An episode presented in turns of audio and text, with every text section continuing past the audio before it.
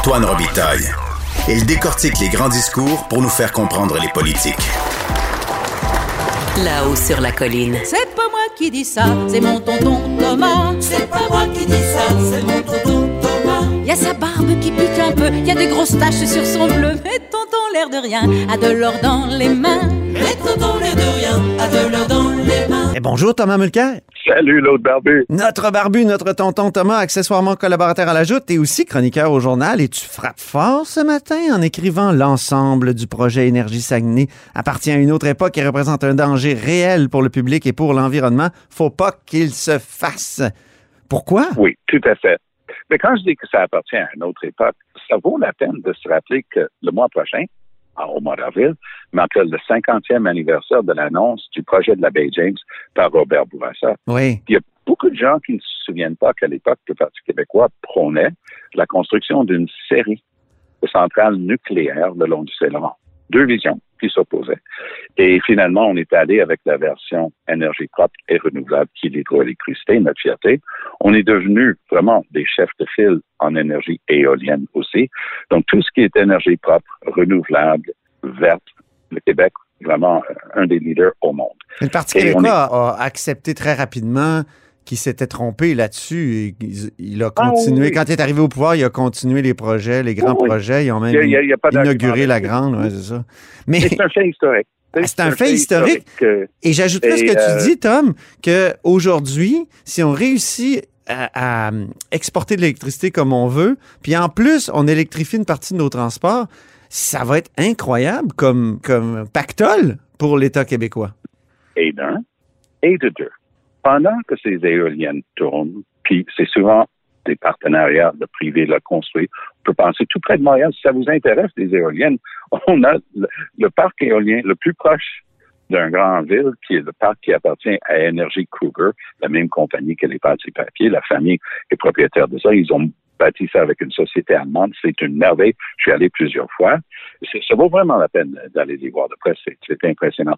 Mais ils ont des contrats avec Hydro. Puis pendant que ça tourne, puis ils ont atteint leurs limites, mais c'est de l'énergie qui aurait pu servir notamment à faire de l'électrolyse, de l'eau, et tu crées de, l'hydrogène. Et je, crois que le gouvernement de la CAQ, d'une manière surprenante, a vraiment une vision assez avancée et, et avant-gardiste sur l'hydrogène. Et ça, c'est une très bonne chose pour l'avenir. Justement, c'est il faut avoir la bonne vision au bon moment.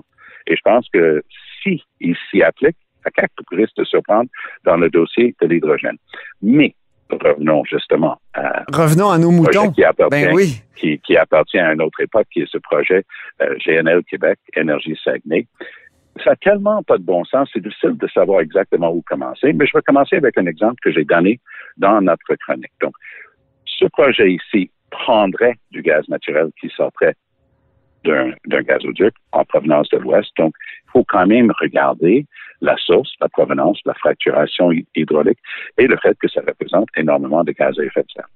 Et ça, c'est le premier problème. C'est-à-dire que le rapport du BAP qui sera incessamment rendu public par le gouvernement ne traite que de l'usine, ce que le Mhm. promoteur appelle le complexe. Donc, il ne regarde pas en amont ce qu'il y a avant, et il ne regarde pas ce qu'il y a en aval après. Donc, ça, c'est un premier problème. Ils ont arrangé ça avec le gars des vues pour faire le plus favorable, le plus simplement possible. Mais c'est pas ça, le projet. Oui, on Projet, dirait que tu doutes, tu doutes. Le, le rapport du BAP n'est pas encore public, mais on dirait que tu doutes déjà de sa qualité. Tu, tu, tu, tu remets déjà en Non. question euh, parce que le mandat, tu le Non, trouves ça- étriqué. ça, ça, peut être un très bon rapport sur une toute petite portion du projet. Mhm. Mais c'est pas le- ça le projet. Le projet, c'est des super méthaniers dans une des plus belles rivières au monde. Mhm. Il suffit de visiter un jour le fjord du Saguenay et dire Ah, Ouais, on a ça chez nous. ça, je te Et l'accorde. oui. ces super méthaniers-là ont, et c'est, et- et les promoteurs vont dire, ah, c'est tellement rare, c'est tellement peu risqué, c'est tellement euh, peu de chance, mais oui, comme Fukushima, c'était très peu de chance. Mais un de ces super méthaniers contient une force explosive telle que ça aplatirait quasiment comme une, une bombe de, de la taille d'Hiroshima. Une Et explosion, euh, une explosion à, la libanaise. La- euh, ou- Oui, ben, tout à mais fait. tu vas plus Mais loin, la- toi, la tu libanaise, dis Hiroshima. En fait, si vous regardez la force explosive que, représente l'ensemble de ce qu'il y a dans une de ces super méthaniers-là, oui, Ouais. c'est une force explosive, absolument Mais, Tom, je suis allé voir dans le. Parce que euh, l'étude d'impact a, a été rendue publique en février 2020. Oui. Puis là-dedans, on Oui. parle d'un rayon d'impact en cas d'explosion de 77 mètres. Euh, là, c'est danger pour la vie. 159 mètres, risque de brûlure. On est loin d'Hiroshima, non? Euh, non, pas tellement, mais je vais te dire pourquoi. Ça, c'est un, leur manière d'expliquer les choses. Deux, moi, je suis allé. Il y a une seule place parce qu'il faut comprendre qu'il y a la méthanisation. Donc, on peut amener du GNL liquéfié dans un de ces méthaniers et le rendre en gaz et le mettre dans un tuyau. Ça, c'était le projet à la base. C'est un peu l'inverse de ce qui est proposé au Saguenay. Donc, au Saguenay, on va prendre du gaz, on va le refroidir, on va le liquéfier, puis on va les mettre dans les superméthaniers. Ouais. Mais les superméthaniers eux-mêmes représentent une telle force explosive, puis je connais ces arguments des promoteurs depuis toujours. Mais moi, je, je porte bien mon nom de Thomas. Quand j'ai un truc comme ça à décider, j'aime bien aller tâter moi-même. Alors, je me suis rendu à, à, à l'usine de, de À Herbert, Boston. qui est en banlieue, de Boston. On se souvient quand tu étais allé à Boston, euh, quand tu étais ministre, parce que le Conseil des ministres était plutôt favorable à, à Rabaska. Puis toi, dans le gouvernement Charest, tu étais un sceptique, un Thomas. Archi opposé une fois que j'ai rencontré les hauts gradés de la garde côtière. Alors, il y a le, le pont qui est le frère du pont Jacques-Cartier à Montréal. Il lui ressemble comme deux d'eau Mhm. est là. Ce pont-là est fermé à tout trafic. On ferme un rayon énorme à chaque fois qu'il y a un de ces super méthaniers qui passe tellement c'est dangereux. Et ils m'ont dit une chose très simple. Ils disent jamais aujourd'hui on permettrait la construction de quelque chose comme ça proche d'une population civile importante. À l'époque, on était juste en face de la ville de Québec. Alors, l'idée des promoteurs est de toujours euh, donner l'argument que c'est tellement théorique parce que ça risque plus de s'évaporer dans l'atmosphère et tout ça.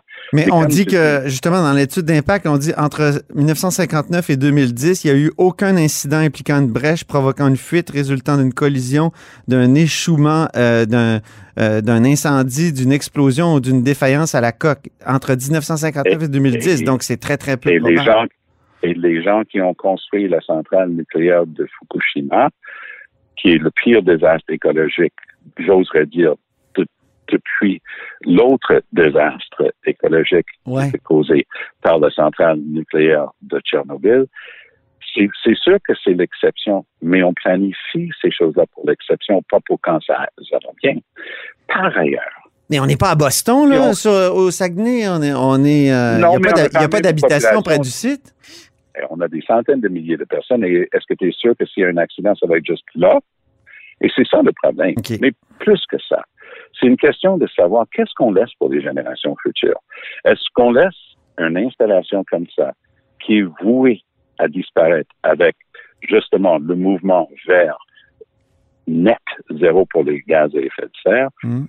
Tous les grands investisseurs, que ce soit BlackRock, que ce soit Hathaway qui, de Warren Buffett, qui devait être le grand partenaire de ce truc-là, aujourd'hui, aucun de ces grands fonds d'investissement touche à ces projets-là, tellement que c'est un danger et pour le public, et pour l'environnement, et pour les investisseurs.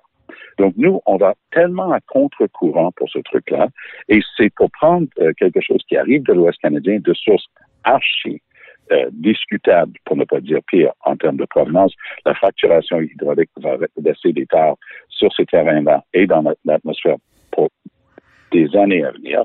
Pourquoi est-ce que se- on se mettrait le nez là-dedans alors qu'on sait par ailleurs Mhm. en, a- en, en, a- en aval qu'on a, on va déranger l'écosystème de mammifères marins comme le beluga. Ouais. On est en train de risquer d'escamoter un, un joyau du patrimoine mondial qui est la rivière Saguenay parce qu'il y a des Mais gens de la Tom, qui Tom, ça va être bon pour l'unité canadienne. Ça va être bon pour l'unité canadienne. Ben, moi, je m'y oppose farouchement, même à ça. Ça, c'est ton argument in extremis que j'appellerais. Mais ça n'a pas marché cette fois-ci. Ah, les, Jason Kenney serait tellement content là, dans l'Ouest. Il nous aimerait enfin. Euh, Ah, Jason- le même Jason Kenney qui, qui, voit aucun problème à, à, continuer de faire comme si on était en 1971 oui. et pas en 2021. Choisir son ouais. vaccin. Écoute, parlant de vaccin, euh, j'ai regardé tout à l'heure euh, Gaëtan Barrette sur Twitter qui dit Yes, j'ai mon rendez-vous vaccin COVID pour aujourd'hui. Allez les 65 ans et plus de Montréal, prenez votre rendez-vous sur Clic Santé. C'est tout simple et il y a des plages en masse. Est-ce que tu as ton rendez-vous, toi, qui as 66 moi, ans? Moi, j'habite dans le, le, le, le, West Island. Et dès que j'ai cliqué dans Clic Santé, puis j'ai commencé à chercher les endroits où je pouvais me faire vacciner parce que j'ai 66, j'ai, quand j'ai vu le logo du CIUS, j'aime tellement les acronymes du gouvernement du Québec en santé, le CIUS Ouest de l'île, le, le, même CIUS qui t'a donné des merveilles comme ah, la résidence Heron à, à Dorval et beaucoup d'autres. Et une de mes amies qui a, qui a été allée pour une banalité à l'hôpital Lakeshore et on lui a donné gratuitement la COVID et elle est décédée Ah. au mois de janvier. Ça, c'est bienvenu dans le CIUS du Ouest de l'île. Alors, je vais. Je commence à cliquer.